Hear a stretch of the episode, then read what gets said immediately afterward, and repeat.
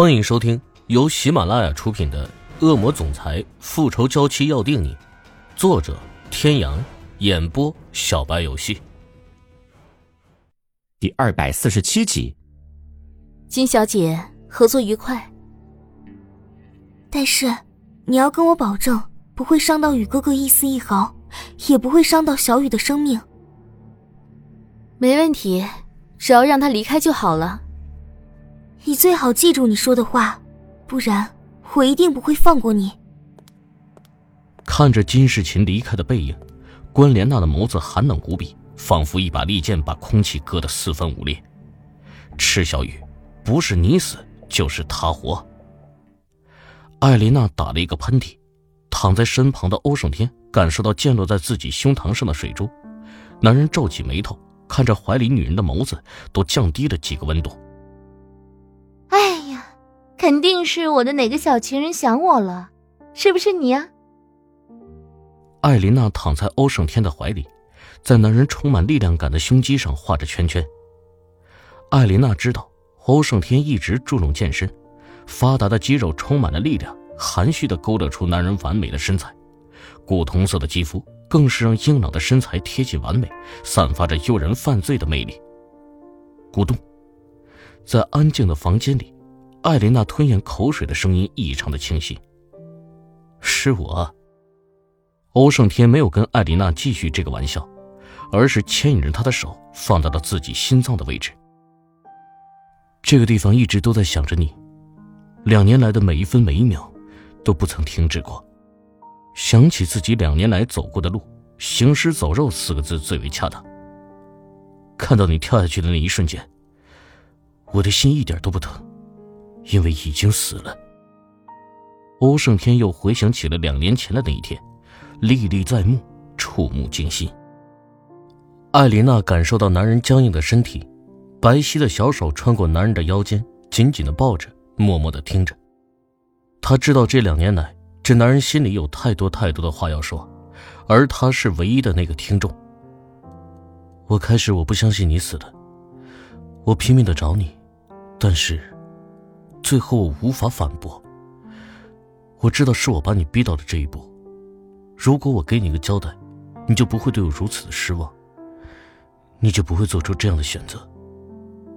自己亲手逼死了自己心爱的女人，哀莫大于心死。或许是艾琳娜的手拍打欧胜天的后背，让他的情绪冷静了下来。欧胜天才又开口说道：“一开始我想追随你而去。”可是后来，我想到你心中的怨念，支撑我活下来的就是你心中的恨。你在我身边的时候，父亲说，如果我感动关莲娜，他就不会放过你。我当时真的害怕你受到伤害，所以我不敢轻举妄动。可是我真的没有想到，后来会是这个结果。当时以为你死了，所以也就没有什么顾虑了。看似轻松的语气里。夹杂的冷笑暴露了男人心中的痛。欧胜天每说出一句话，就是又一次硬生生的撕裂当年的伤口。他闭上眼睛，遮住了眼眸中那无法言说的绝望。欧胜天的话在艾琳娜的脑海中如原子弹爆炸一般震惊无比。原来当年不是他不想给他们的孩子一个交代，而是他不能忍受着父亲的威胁，隐忍着自己女人的不信任，一颗心有多累。艾莲娜不知道，当年你为什么不把这些都告诉我呢？艾琳娜把自己的脸贴在男人的胸膛上，听着有力的心跳声，突然感觉很踏实，一切都刚刚好。当时我只想让你待在我的身边，我用我自己的方式爱着你，却忘记了你也是一个人，你也有自己的思想。以后。我会用你想要的方式，去更加的爱你。我希望，你可以给我这次机会。看着欧胜天那在昏暗的房间里，犹如一颗闪亮水晶的眸子，流露着他内心最单纯、最深处的想法，就像是一个黑洞，让艾琳娜不自觉的沉浸其中。艾琳娜看着欧胜天那乌黑宅亮的眼睛，眼里的泪水渐渐模糊了女人的视线。天哥。如果有一天，你发现，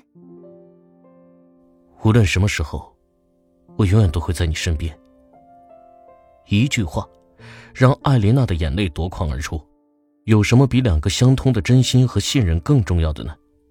那颗本来看似坚硬无比的心瞬间土崩瓦解。艾琳娜依偎在那个自己熟悉的怀抱里，那是专属于她的怀抱。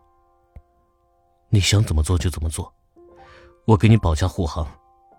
如果有一天觉得自己什么都没有了，那你还有我。你想过你的父亲？父亲是我不能选择的，但他也应该为他的错误付出代价。留他一命，是我的底线，我别无他求，行吗？欧胜天的退让让阿丽娜的鼻头再次一酸，声音里的乞求让她的心一阵闷痛，怕他不开心。这个帝王一般存在的男人低下了自己高贵的头颅，艾琳娜不喜欢这样的欧胜天，她的男人应该永远是高高在上的，蔑视一切凡夫俗子的。好。从手续交接完以后，艾琳娜就开始了魔鬼突击训练。对于一直以来主攻服装设计的艾琳娜来说，工商管理专业无异于是听天书。但是，没有一定能力又怎能掌控一个商业帝国呢？下个月，他接管官市的新闻发布会就要召开了，在此之前，他必须全力以赴。他不想让欧胜天背负舆论的指责。今天学的什么呀？合理分析股票走向和风投。欧胜天挑眉，艾琳娜的呼吸已经均匀，妩媚的大波浪散落在两旁，白皙的脸上泛着一层薄薄的红，温顺的睫毛轻轻的翘起，欧胜天的笑意更是无限的扩大。这次，累坏了他的小女人了。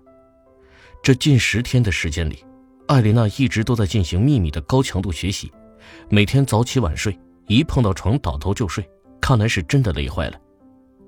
欧胜天给他盖上了一层被子，在他的额头上落下了一个吻，转身就走出了休息室。男人骨节分明而又修长的手指不停地转动着手里的万宝龙钢笔，眼眸中目光如一颗耀眼的宝石，散发着光芒。进来。是总裁。总裁秘书接到电话，站在总裁办公室里，不动声色的看了一圈。心中一惊，刚才进来的那位女士呢？取消我最近五天的安排，有什么事情等我回来再说。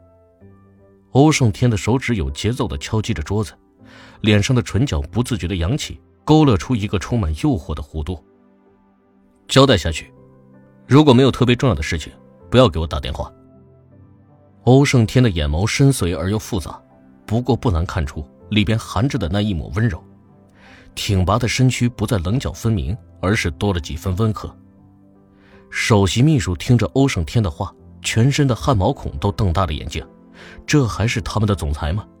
想当年，那个阴晴不定、说话仿佛如口吐寒气的总裁，他们已经习惯了，深刻的明白了什么叫伴君如伴虎。